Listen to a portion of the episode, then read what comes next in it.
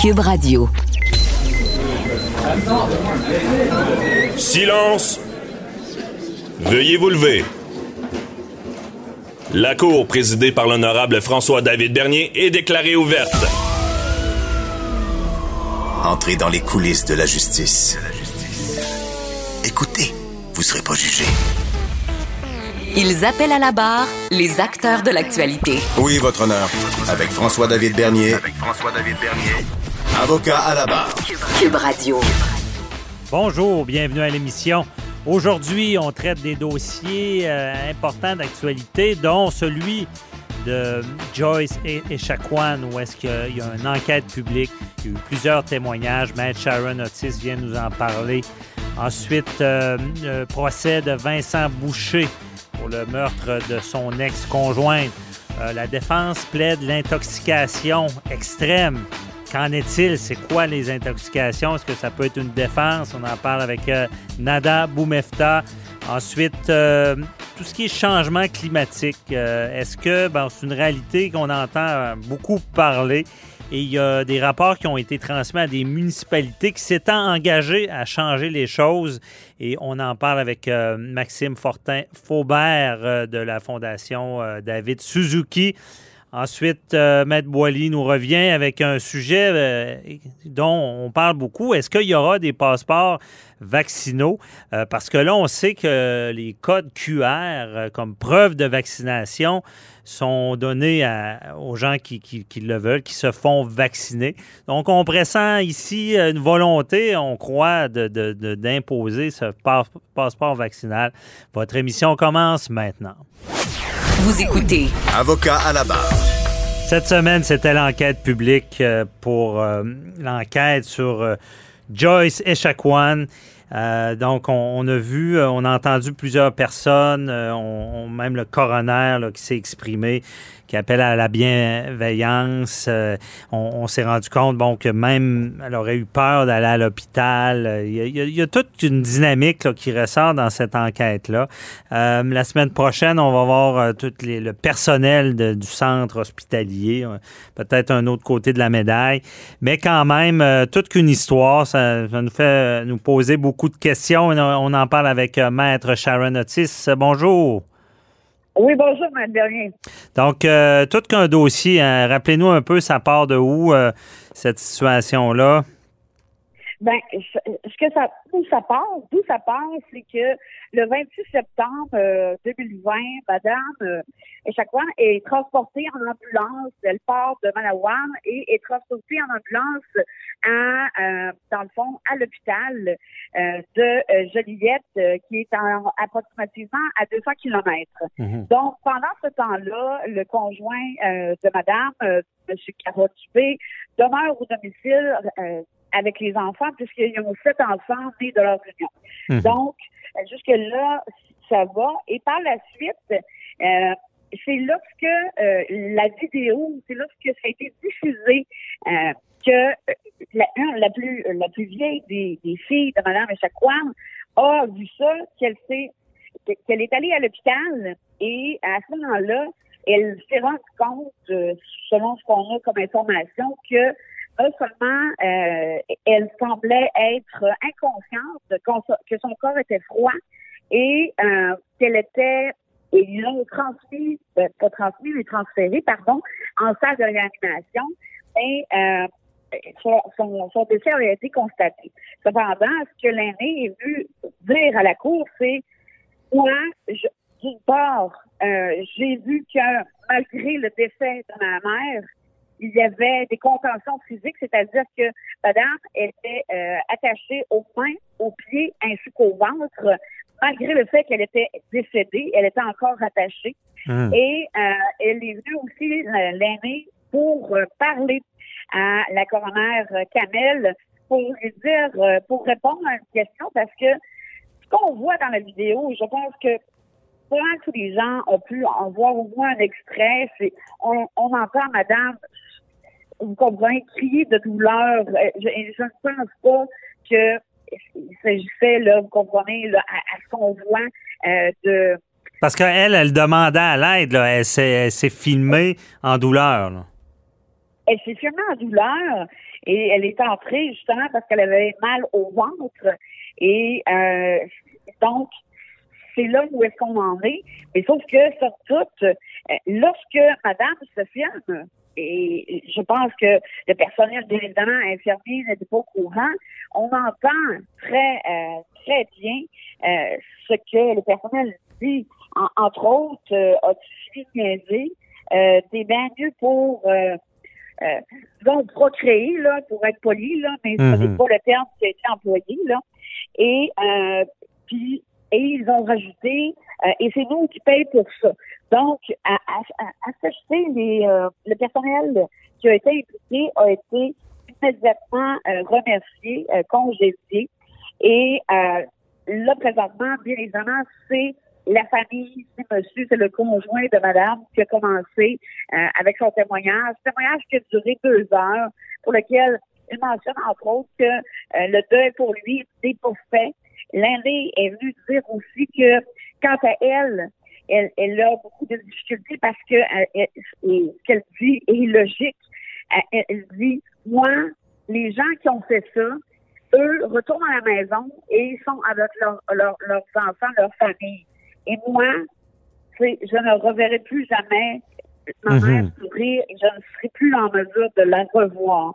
Donc, mais vous comprenez, c'est toute la trame factuelle. Il faut savoir qu'au préalable, avant que madame se rende à l'hôpital par ambulance, elle avait déjà été à, l'hôpital de Juliette pour lequel on relate qu'elle avait eu beaucoup de pression pour subir, entre autres, euh, trois avortements euh, et, et un pour un des avortements, le couple avait dû quitter, avait dû s'enfuir pour ne pas qu'il euh, y ait euh, avortement. Et on parle d'un d'un fœtus d'environ 25 semaines.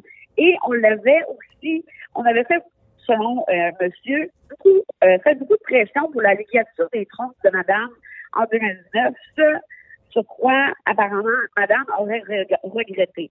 Et dans le passé... On faisait de la pression pour pas qu'elle ait d'enfants, c'est ça, je comprends? Ben, pour moi, c'est ce qui semble ressortir du témoignage de monsieur. Et au surplus, monsieur disait que les quand madame, elle, avait, elle était au préalable hospitalisée avant euh, le, l'événement, euh, que les gens lui disaient bon, t'es venu encore chercher ça en faisant référence assez calmement à madame et qu'on qu'une des infirmières l'aurait déjà pincé.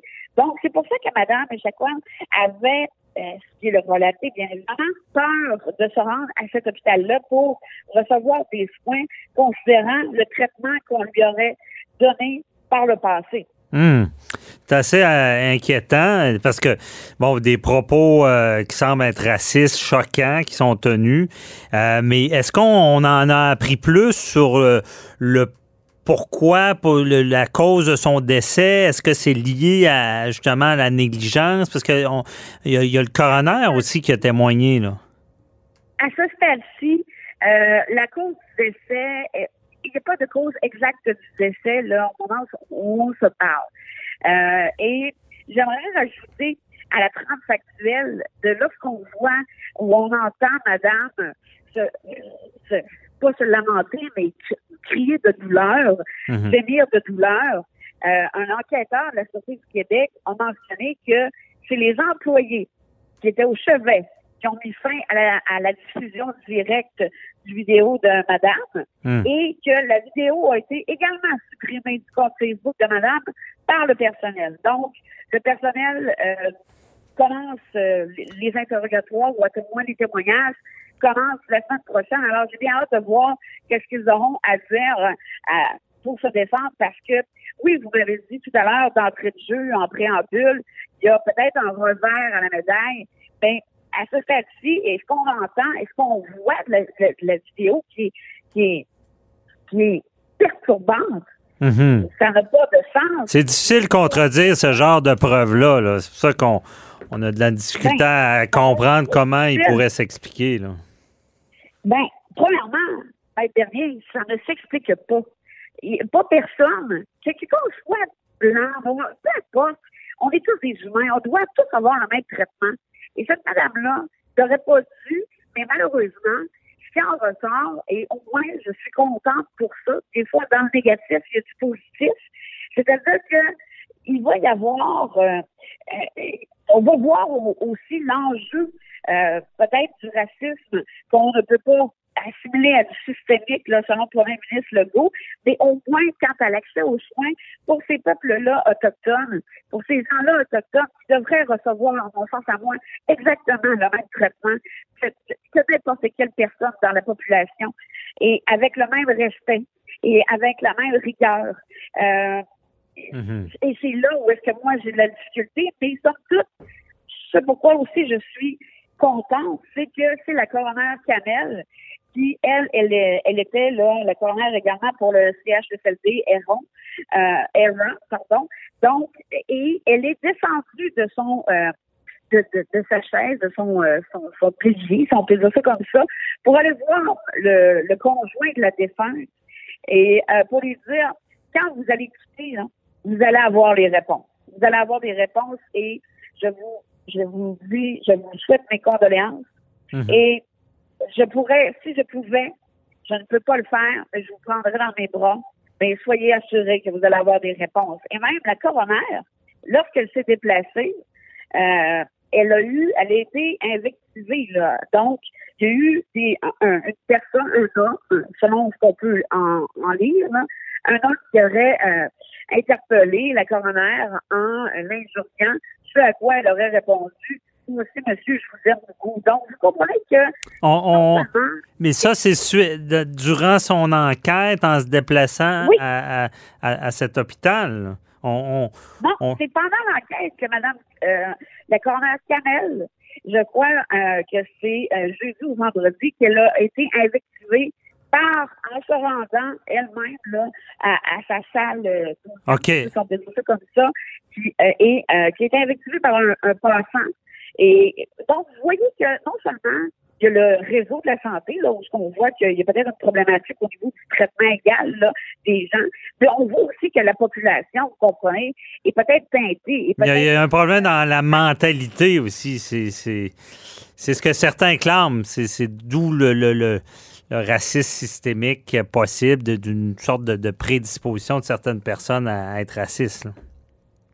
Bien, je, je crois qu'il faut faire la lumière là-dessus, mais il faut aussi changer, un, les choses. Deux, il faut aussi changer la mentalité des gens. Mhm. Ouais, c'est certain que ce genre de drame-là, nous, nous, nous, en tout cas, du moins, à ce qu'on semble voir en ce moment, nous faire nous rendre compte qu'il reste des problèmes de discrimination là, par, par, la race. Là. Ça existe encore. Oui, sauf que, au surplus, ça a conduit à un décès. Et combien de décès euh, ont, ont, été peut-être par le passé, vous comprenez? Mm Combien de personnes ont peut-être eu ce genre de traitement, mais malheureusement n'ont pas eu. Euh, mais là, on ne sait pas encore si, si c'est lié au décès, par exemple. On ne le sait pas, on ne le sait pas. Mais, mais somme toute, son traitement avant le décès est problématique. Ben oui. Parce on entend très bien les infirmières. Mais ça, c'est sûr qu'il y a un problème. Mais, Maître Otis, est-ce qu'il euh, y a, d'autres étapes à venir? Est-ce qu'on en saura plus sur la cause du décès ou, où on n'est pas capable de, déterminer ça ou savoir si ça a un lien avec son traitement? À ce stade-ci, c'est en investigation. OK. C'est en investigation. Donc, je pense que oui, euh, on aura les réponses, mais peut-être pas euh, présentement ou actuellement. Mhm. Euh, on saura si c'est. déjà, il y a un drame qui s'est passé, c'est clair, mais si ça va plus loin encore, que tout ça est relié au décès, évidemment, c'est encore plus grave. Merci beaucoup, Maître Sharon Otis. On se reparle dans un autre dossier. Fait plaisir. Mes ah. condoléances à toute la famille. Au revoir, bye bye.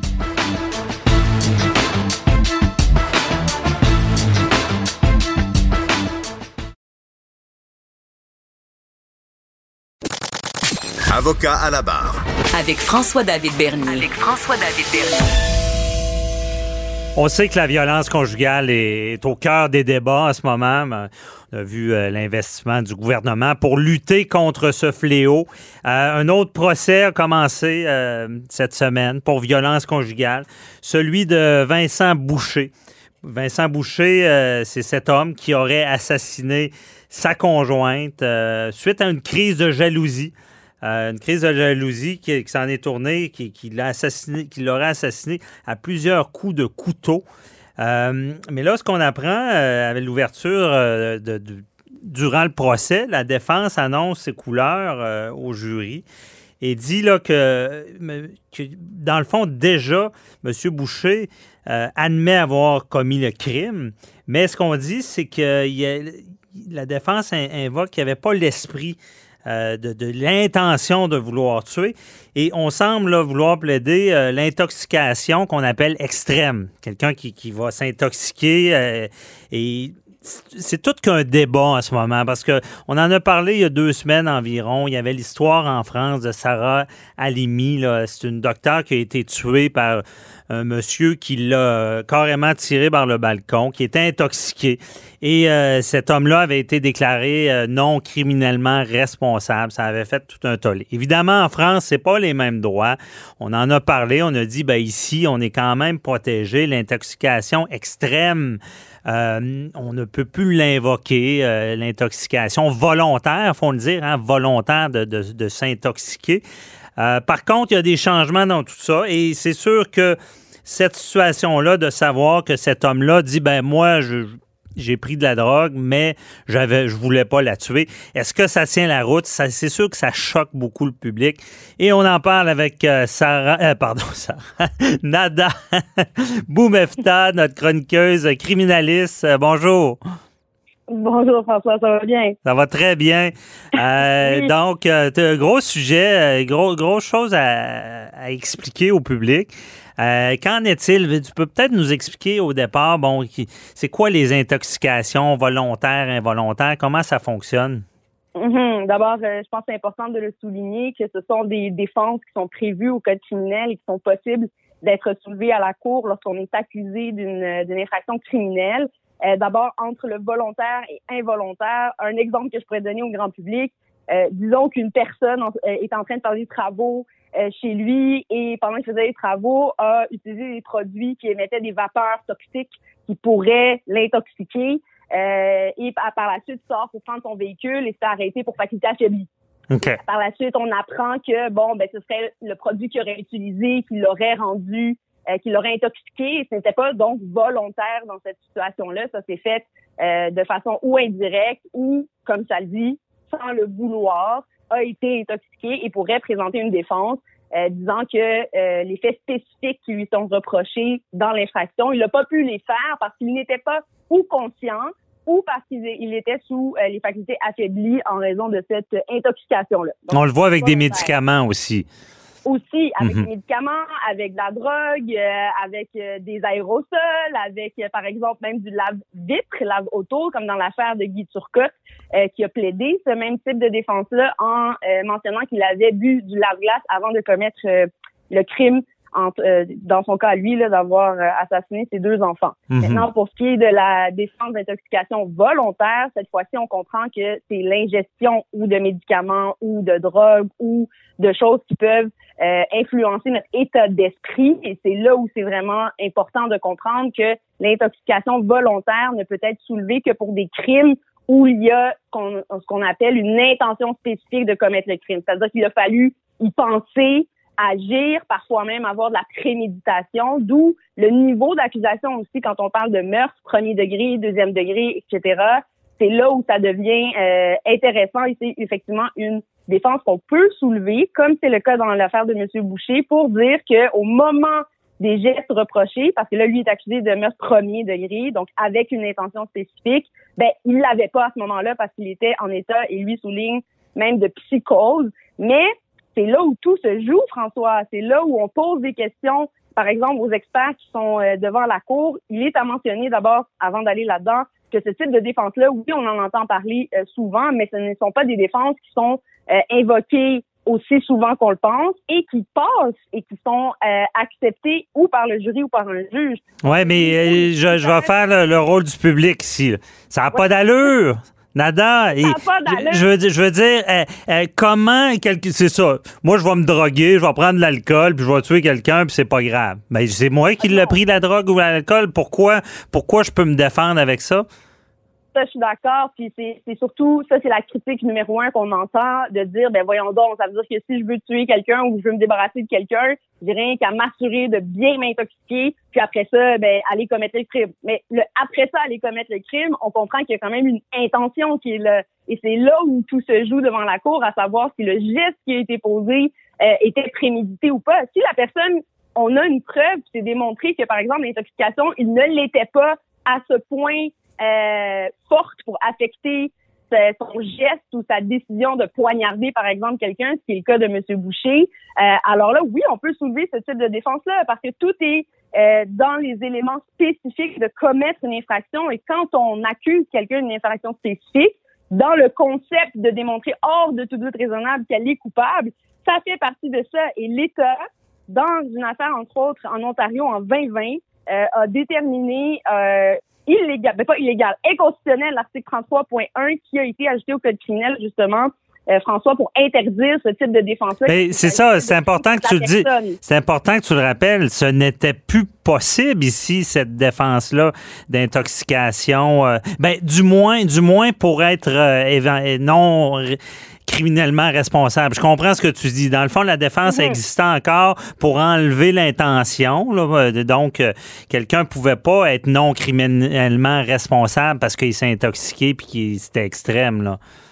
Exact. en juin 2020, ce que la Cour d'appel Ontario a statué, euh, c'est que l'interdiction de pouvoir invoquer cette euh, intoxication extrême comme motif de défense euh, contrevenait finalement à la Charte canadienne des droits et libertés et on fait un pendant avec ce qu'on reconnaît au niveau des victimes, qu'effectivement les victimes de crimes violents, comme par exemple des agressions sexuelles, je pense là à l'affaire Davio, et c'est après l'affaire Davio que l'article a été créé. Là, on veut protéger les victimes, mais la Cour a tranché en disant que le contexte d'intoxication extrême, euh, le risque de déclarer coupable quelqu'un euh, d'un crime ayant été commis avec, euh, en fait, sans préméditation, revenait d'une importance plus grande que de venir ici penser à la victime dans ces dossiers-là. C'est un peu ce que la, la, Cour d'appel a, tranché en Ontario et ramène donc le sujet de l'intoxication extrême, volontaire ou involontaire, ben, parce qu'on pouvait plus l'utiliser, c'est ça qu'il faut comprendre. On pouvait plus l'utiliser,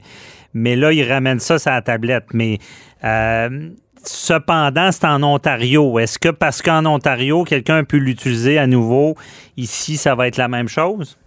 Ben, le débat, en fait, va être mené devant la Cour suprême d'abord. Cet article-là n'a pas encore été officiellement rayé du Code euh, criminel. Normalement, pour des crimes là, qui ne sont pas d'intention spécifique, on ne peut pas utiliser l'intoxication euh, extrême et pour les crimes contre la personne non plus. Mais comme on le voit dans l'affaire Boucher, quand on parle d'un crime, même de meurtre, où il s'agit d'une intention spécifique, donc premier degré, c'est-à-dire on a pris le couteau, j'ai voulu dans ma tête, dans mon dans ce qui se passe dans, dans mon intention, dans mon cerveau, j'ai poignardé la personne.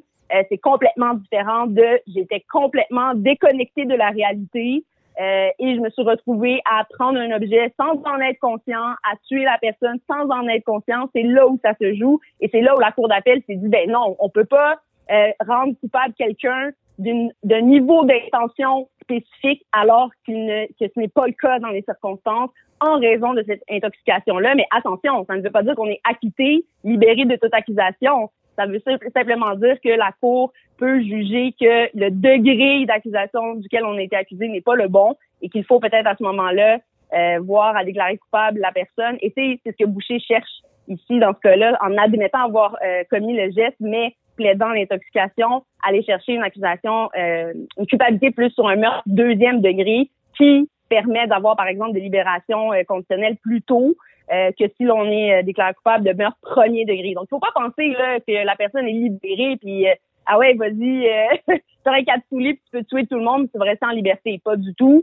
le droit reste applicable et évidemment le code criminel aussi. Et les procédures devant la cour ont lieu comme n'importe quel autre dossier avec les mêmes types de fardeaux. Mais ce que la Cour d'Ontario soulignait, c'est que c'est vraiment au niveau des éléments essentiels de cette intention spécifique-là, comment est-ce qu'on peut rendre quelqu'un coupable de gestes qu'au final, on n'a pas de preuve ou on a une preuve contraire qui est présentée par l'accusé qui démontre que son état d'esprit, euh, il n'était pas là du tout. Ça permet de dire et de souligner encore une fois au public que ce n'est pas une défense facile à faire et que ce n'est pas une défense qui est soulevée à tour de bras de la part des avocats de la défense. Généralement, on a une preuve d'expert aussi qui est présentée devant la cour, donc de le soulever, de le dire tout simplement n'est pas suffisant. Et non, mais c'est choquant quand c'est quand même choquant pour le public sachant que c'est des cas de gens qui prennent de la drogue, là, qui s'intoxiquent volontairement. C'est sûr que c'est un bon débat, euh, et, euh, mais dans le fond, ce que ça veut dire, c'est que il, pensait pas, quelqu'un peut se droguer sans penser qu'il va totalement perdre la tête. C'est un peu ben, ça, l'extrême. Sans penser qu'il va commettre un crime par la suite. Là, euh, on a eu deux exemples justement d'un jeune qui avait pris du moche euh, et d'un autre aussi qui s'était intoxiqué avec lui. Puis là, il y en a un qui s'est retrouvé à poignarder son père. Euh, un autre, je pense même, à, attaquer un, propre, euh, un autre proche de sa famille. Et ils ont pu soulever cette euh, défense-là. Et c'est, ce que traite là de l'affaire en Ontario, ce sujet-là, qui effectivement, oui, ça peut choquer peut-être le public, mais il en demeure pas moins que oui, c'est une défense qu'on peut soulever, surtout quand les critères devant la Cour sont de démontrer cette intention-là. Mais qu'est-ce qu'on fait quand il n'y en a pas d'intention au moment spécifique où on commet le geste dont on l'accuse devant la cour. Donc, c'est là la question. Et à voir si... Euh, ouais. Mais moi, je comprends bien le principe, mais j'imagine nos auditeurs, ils, je les entends penser, ils se disent tout, bien, il n'y avait pas rien qu'à pas en prendre la drogue. Mais je comprends bien. tout à fait. Il y avait rien qu'à pas en prendre, mais il ne faut pas oublier que ces gens-là qui sont une fois accusés euh, devant la cour et surtout qui admettent les gestes qu'ils ont commis, euh, ce ne sont pas des gens qui vont retourner dans la brousse, là, ils vivent leur vie euh, comme mhm. tout le monde. Généralement, ils sont détenus de un. Euh, suit une sentence quand même pour un crime qu'on appelle moindre et inclus, mais ça ne veut pas dire qu'il est moins grave. Le meurtre est quand même admis, il faut pas l'oublier ici. la personne ne cherche pas un acquittement ou d'être lavé euh, du crime qui a été posé. Ça aussi, je pense, c'est une nuance qui est importante à comprendre euh, de la mhm. part du public. C'est que l'individu essaie pas de s'en sortir et ce n'est pas un on ne tourne pas la page finalement sur un geste qui reste illégal et même très souvent lors de l'invocation mhm. de cette euh, défense-là admis par les accusés. On ne recherche pas l'impunité. Ouais. Exactement. on comprend bien. C'est sûr qu'on reste prudent, c'est un procès devant jury. Euh, mais euh, ça, ça, explique bien le, le, le, concept qui, qui, est encore un débat qui, va, qui sera débattu devant, devant la Cour suprême. Mais il faut garder en tête, François, que devant jury, par contre, ce qui est différent d'une défense qui peut être présentée devant un juge seul, c'est que là, il y aura des directives qui seront données du juge au jury quant à la défense qui est invoquée par l'accusé. et le jury devra ensuite déterminer s'il est coupable, hors de tout doute raisonnable ou pas. On n'oublie pas qu'on doit avoir une unanimité de la part du jury pour en venir à une conclusion de culpabilité ou non de l'accusé. Ça, c'est de un. Et mhm. ensuite, sur la décision de la défense, euh, ils devront décider si c'est suffisant en tout cas pour euh, qu'il soit déclaré coupable peut-être de, de, chef moindre premier degré. Et mhm. au-delà de ça aussi, ce qui est important que le public comprenne, c'est que le jury n'a pas à justifier sa réponse, hein, euh, sa décision. Donc, ils n'ont pas à, dire on l'a déclaré coupable ou pas parce qu'on a accepté ou pas la défense. Mhm. Et vraiment regarder à ce moment-là, quand c'est devant le jury, c'est qu'est-ce que le juge va donner comme euh, directive, instruction, explication au public pour prendre leur décision. Et c'est souvent ces motifs-là qu'on va aller en appel. Mhm. ben ça, Nada, il faut que je t'arrête. On n'a plus de temps. On en reparlera, tout l'aspect du jury. Merci beaucoup. Ça fait plaisir. Bonne semaine. Bye-bye. Au revoir à vous aussi à la prochaine.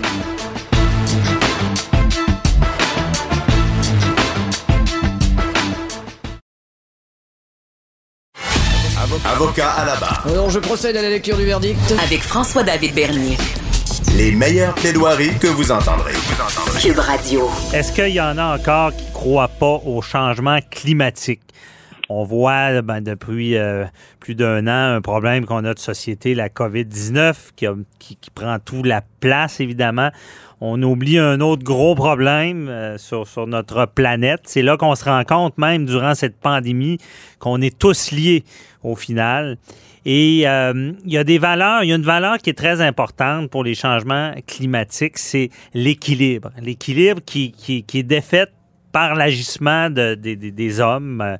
Et euh, il, y a, trois rapports qui euh, ont été divulgués vendredi euh, au sujet des, municipalités, les villes ont, quelque chose à faire pour le changement climatique.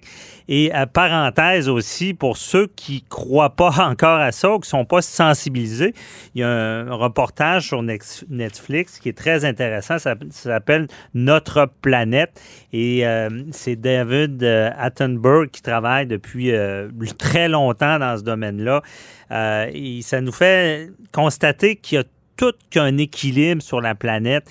Et dès qu'on enlève un élément, on, met à risque beaucoup de choses et justement, là, on voit tout le réchauffement climatique. Et on voulait parler de ça, les, villes qui doivent agir. Certaines villes ont déjà agi. Euh, on peut penser, bon, il y a Montréal qui ont, mis en place des, euh, des principes, euh, Paris, euh, New York. Et ce qu'on se rend compte que si euh, les villes agissent, ça fait une grosse différence.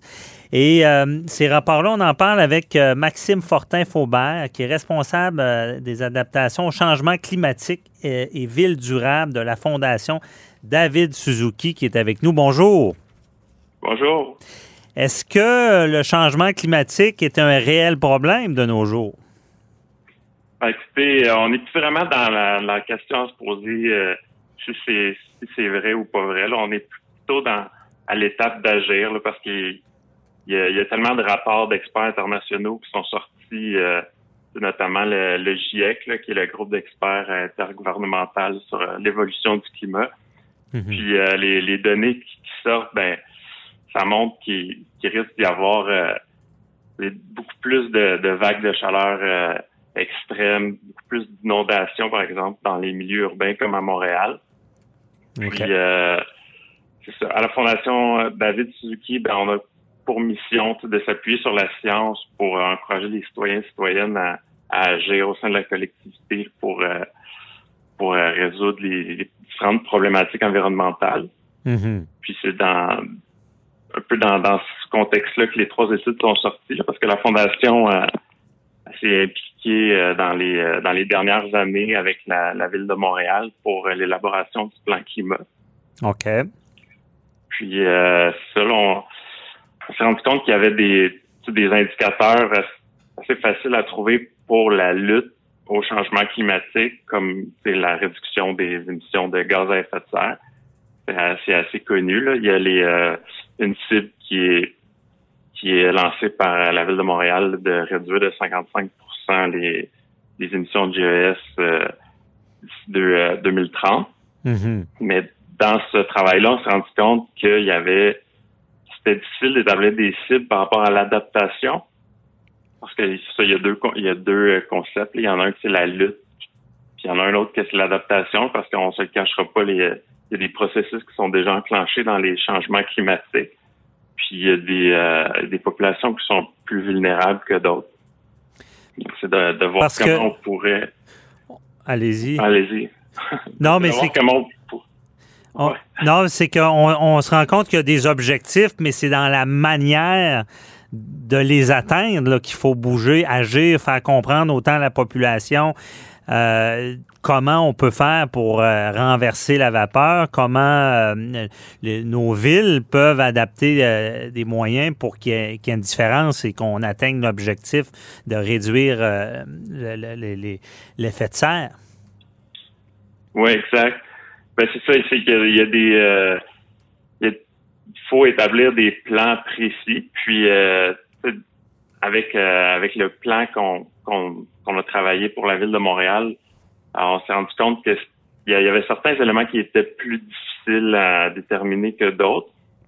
Puis euh, les trois études qui viennent de sortir de la fondation, c'est pour euh, ça vise à offrir des pistes de réflexion pour l'élaboration de, de, plans d'action liés à l'adaptation pour les d'autres municipalités du Québec parce qu'il y, y, a beaucoup d'autres municipalités qui, qui, prennent connaissance des, des enjeux à venir.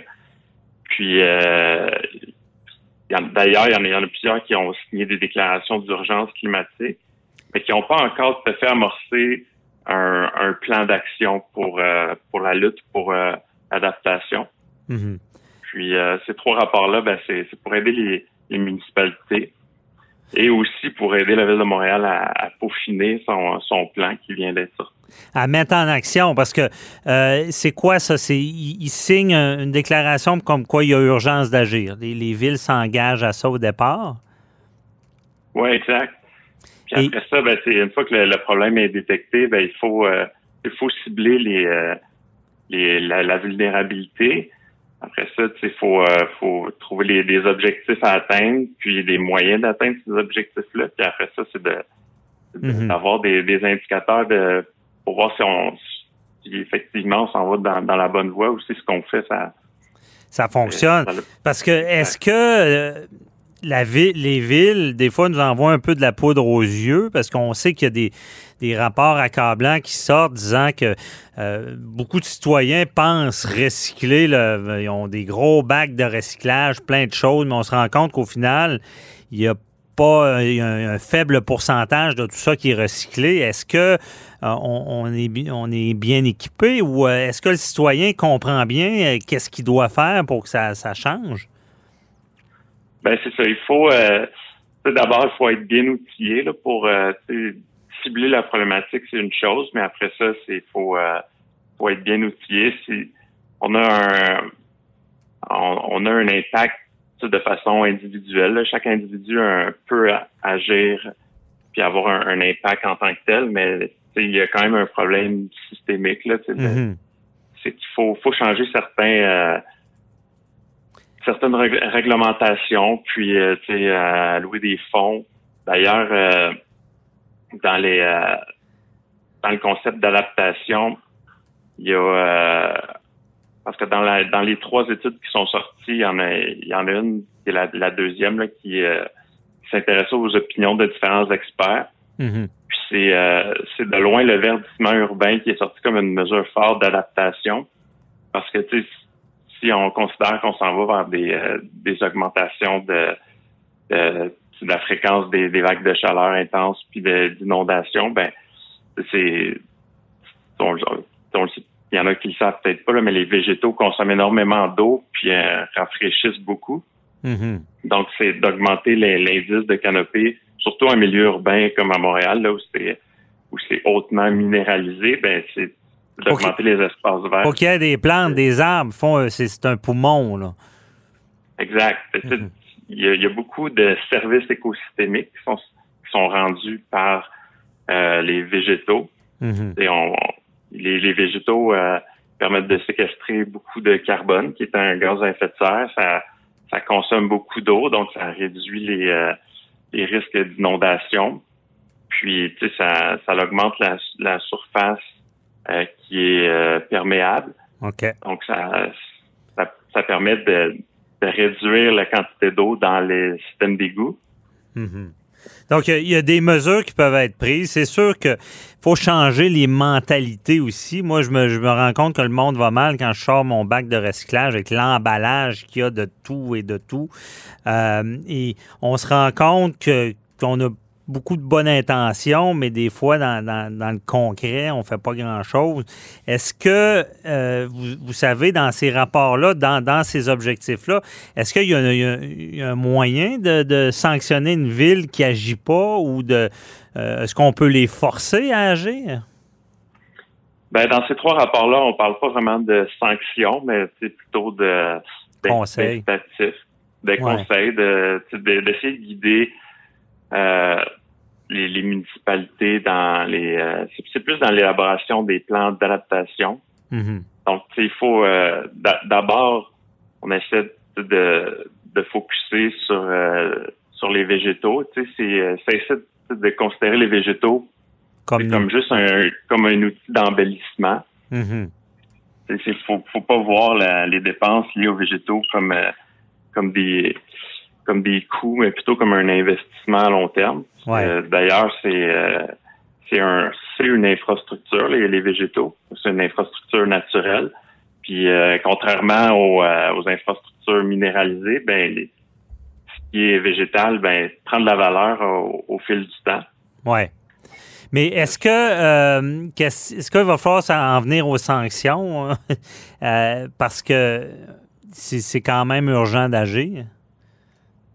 Ouais, ben peut-être. Tu sais, je je veux pas, je veux pas me lancer là-dessus, là, pas, pas sur les sanctions, mais c'est que il y, a beaucoup de, de municipalités, d'abord en, en, signant une déclaration d'urgence, ça montre qu'ils ont une volonté d'agir, puis après ça, c'est c'est difficile. C'est pas toutes les, les, municipalités qui ont qui ont autant de ressources que que, mm-hmm. d'autres. Puis euh, dans le fond, c'est ces trois rapports-là, ben, ça vise à outiller ces municipalités-là qui ont une volonté d'agir, puis c'est de, de, montrer une démarche avec euh, différents indicateurs pour suivre les, euh, les ce qu'ils ont implanté comme, euh, comme démarche. OK.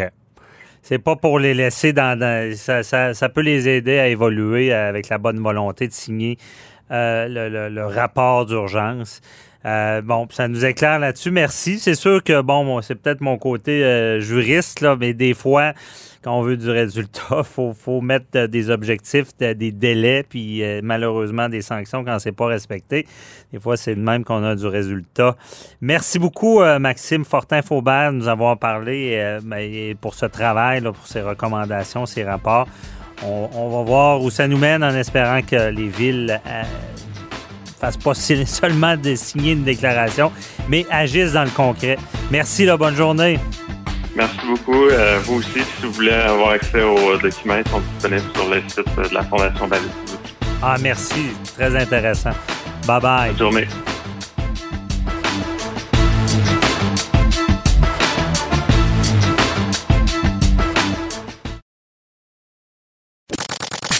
Avocat à la barre. Avec François-David Bernier. Avec François-David Bernier.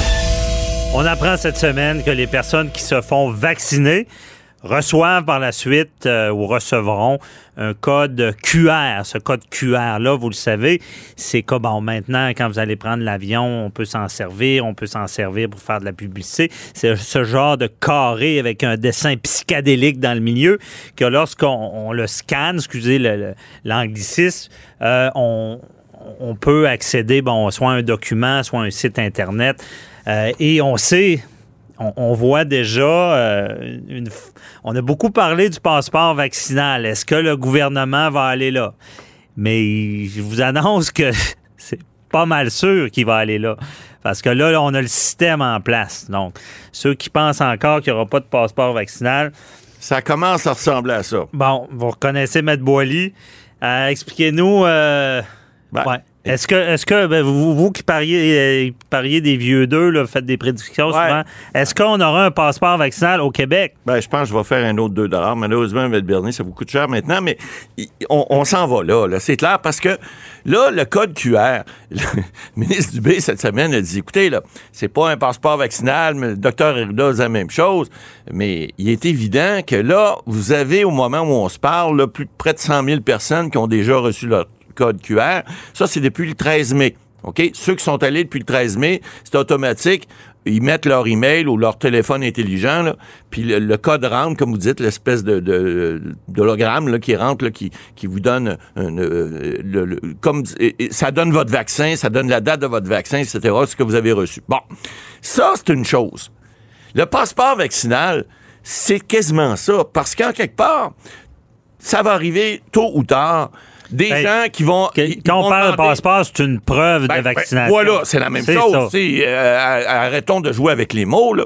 Que ce soit un code QR ou un passeport, c'est la même chose. La, chose qu'on va devoir mettre euh, en commun avec les autres provinces et les autres États, par exemple, celle aux États-Unis ou ailleurs, c'est quel genre de code va être reconnu à l'international? Ça, c'est important parce que on va certainement, euh, l'ONU va certainement, et l'Organisation mondiale de la santé va se pencher là-dessus là pour ça, pour voir s'il y a quelque chose de commun qui soit accepté de tous, qui soit crédible également, parce que là, est-ce qu'il n'y a pas des pirates informatiques qui vont offrir aux complotistes? Vous savez, des fois, là, on n'a pas besoin de beaucoup, beaucoup de scénarios de films pour comprendre qu'il y a des gens, des fois, qui aiment ça transgresser les lois, essayer de trouver des façons de faire de l'argent sur le dos, par exemple, des je dis ça comme ça, mais des complotistes qui voudraient pas se faire vacciner. Parce que tout à l'heure, lorsque vous allez aller au restaurant ou vous allez aller à l'épicerie, ben, il sera pas illégal, puis vous aurez beau dire euh, euh, non, c'est liberté, puis euh, j'ai droit d'être là. Non, non, non.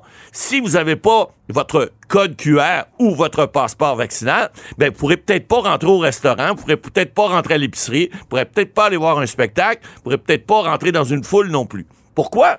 Parce que la loi sur la santé publique, vous savez, Maître Bernier, on l'a assez analysé depuis un an et demi, l'article 106.9 qui permet au directeur de la santé de le faire, et l'article 123.8 également qui permet toutes mesures qui sont nécessaires pour protéger la santé publique. Et ça, c'est pas déraisonnable. Ouais. On le sait, là, parce que... Mais euh, j'ai une colle, Maître Boilé, euh, vous me faites ça. penser à quelque chose. J'aime ça. OK. C'est ça quand vous pensez. Bon, je pense, là, là, je sais pas si ça va bien sortir, mais advenant, parce qu'on on s'entend qu'on pourra pas mettre en place un- ce passeport vaccinal-là tant qu'on n'a pas donné du vaccin à profusion. Ouais, ouais, on sait que tout le monde a 75% accès moins, facilement. là. Pas tout de suite qu'on va exiger, même si on, on a- on prévoit, on donne les, les codes.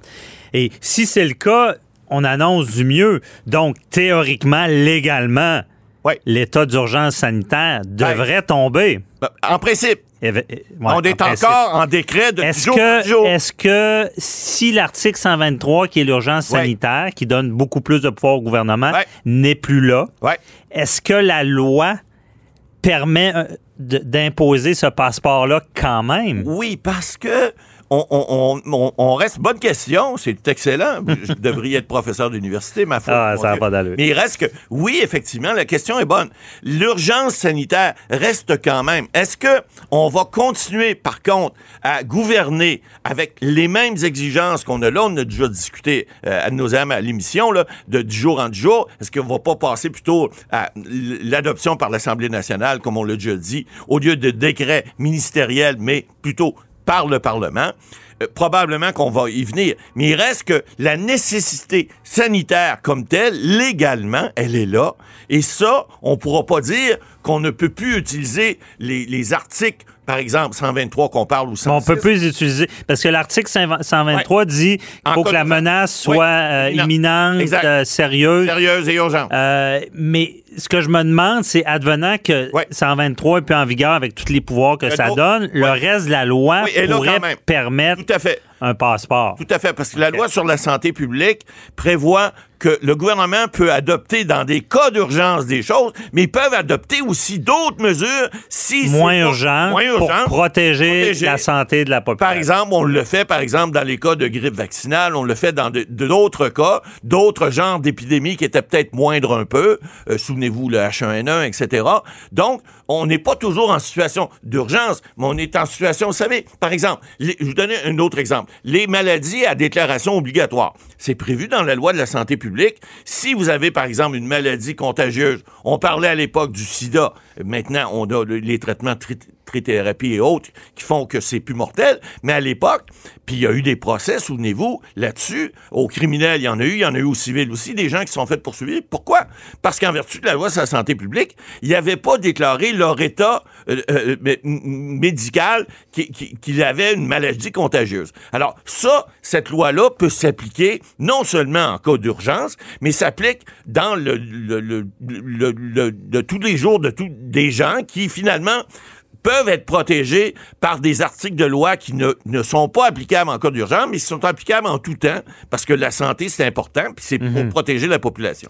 Et là, parlons de, de- On sait qu'il y aura beaucoup des contestations. Tout à fait, c'est sûr. Et là, on va, on va contester la constitutionnalité de tout ça. Ah, c'est bien certain. Euh, Est-ce qu'il y, a des chances? Est-ce que, parce qu'on sait, bon, déjà aux États-Unis, il y a des États que c'est non. Ouais. Aucun On passeport discriminatoire. Texas a parce, parlé, que, ouais. parce que se faire vacciner, c'est quand même euh, un des droits Ouais. du consentement aux soins qui, qui, qui, quand même, est assez important. Mm-hmm. Donc, euh, ici, euh, on a-tu des chances de contester ça? là? Ben, euh, euh, il va, oui, il va y avoir des contestations. Est-ce qu'ils ont des chances? Ça, c'est une autre affaire, parce que moi, je, je, je conçois depuis le début les- la nécessité d'avoir, par exemple, on a pris des mesures d'urgence depuis le mois de mars en, en 2020 et, et on est encore là-dessus. Bon, on est encore en zone rouge un peu partout. Il y en, il y en a encore euh, en zone rouge foncée, là, mais, mais très peu. Mais on diminue tranquillement et on a annoncé même cette semaine, là, dans, dans quelques jours probablement, on va avoir un déconfinement qui va être graduel.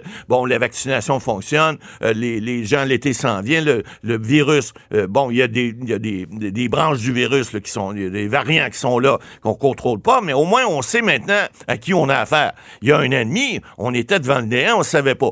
Non seulement on savait pas au niveau, euh, au niveau médical, mais on savait pas aussi au niveau légal. Qu'est-ce qu'on fait avec ça? Là, on commence à avoir des jugements, on commence à avoir des gens qui se pensent là-dessus au niveau légal en disant, écoutez, là, on peut quand même, dans une société démocratique, même si on a des chartes, puis même si on protège des droits, vous avez le droit de pas vous faire vacciner. Mais si vous ne faites pas vacciner, ben j'ai le droit aussi de pas vous recevoir chez nous. J'ai le droit de pas vous recevoir dans mon restaurant. J'ai le droit Mais de on s'entend, on est clair, on, on sait déjà que le passeport sera jamais exigé pour aller à l'épicerie, pour Ah, aller... euh, Ben, ben, ben, je gagerai pas là-dessus non plus. sur, ce sur les services essentiels qui n'ont qui n'ont pas été fermés durant la crise, là, il y aurait pas une pogne, comme on dit, Peut-être. euh, disant que c'est vraiment discriminatoire parce que le gouvernement n'a pas forcé le vaccin. Peut-être, oui. Euh, selon la loi, on sait Ouais. qu'il avait le pouvoir.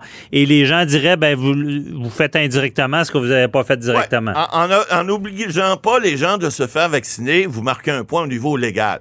Mais au niveau d'un juge, par exemple, d'une cour supérieure ou d'une cour du Québec, par exemple, en l'occurrence, qui pourra obliger, parce qu'on le sait, là, la loi prévoit que si quelqu'un veut pas se faire vacciner, un juge pourrait ordonner, pour des raisons médicales évidemment, si des gens sont en danger, les obliger à se faire vacciner. Ouais. Mais s'il n'y a pas de vaccination obligatoire pour les gens, ça pourrait être en droit une défense euh, importante où les gens pourraient dire écoutez, vous n'avez pas le droit, ce que vous venez de dire est tout à fait vrai, vous n'avez pas le droit de faire indirectement ce que vous ne vouliez pas faire directement. Donc, vous n'avez pas le droit de nous obliger à faire, à, à- à obtenir, par exemple, un Par la bande, comme on dit, là. Parce qu'on n'a pas notre passeport vaccinal, parce qu'on n'a pas voulu se faire vacciner. Or, oui, ça, ça peut se plaider, mais je, je sais pas, mettons que je, mets un chapeau de juge, je me dis, c'est quoi qui est plus important? Est-ce que c'est la liberté euh, de, de, de choisir ou c'est pas plutôt la liberté de toute une population de, de, de sauver la santé publique et de sauver les, les, les gens qui pourraient être problématiques de, de recevoir un virus parce que quelqu'un n'a pas été vacciné? Moi, je suis pas convaincu qu'un tribunal se rendrait jusque-là, justement pour les exceptions que les chartes ont prévues en disant lorsqu'il y a une priorité de santé publique, ben c'est ce qui passe en premier. Puis vos libertés, ben je dirais pas mettez-les où ce que je pense là puis par où ça sort mais je vous dirais il y a des chances que vous auriez pas droit à, vos libertés complètes parce que vous voulez pas respecter ce qui est le gros bon sens tant qu'à moi, malgré tout ce qu'on peut penser qu'un vaccin puis ou une, transfusion sanguine, etc. Euh, un moment donné, lorsqu'on parle de santé publique, lorsqu'on parle de virus qui est mondial, ben on va au-delà des, des chartes, on va au-delà des, de toutes les Ouais. libertés de tout le monde, puis on essaye surtout d'avoir quelque chose qui fait en sorte qu'on peut sortir d'une pandémie. Parce que sinon, Hey, on s'en sort pas. Et tout ça en corrélation avec la- l'état, la situation. Est-ce oui. qu'on est encore dans, dans l'urgence Voilà. ou pas? On veut y Euh, revenir? Il y a ça aussi. là. Ben, c'est ça. Qu'est-ce qui s'en vient? C'est qu'on sait pas, là. On a, on a déjà prononcé le mot quatrième vague. vous savez, mais- Est-ce qu'elle peut arriver vu qu'il y a un vaccin? Voilà. Est-ce que le variant indien est, problématique? Est-ce qu'il peut y avoir une nouvelle mutation qui fait que les vaccins seraient moins efficaces? Il y a- vous savez, Bon. on va finir là-dessus. Il y a une règle Ok. de droit qui dit dans le doute, abstiens-toi. Alors, je vous dirais, ab- les tribunaux vont le, vont le probablement l'appliquer en disant non, on, on s'abstient, on vous donne pas ce droit-là, faites-vous vacciner. Ben, c'est ça. À suivre. Merci, Matt Boily. Cube Radio.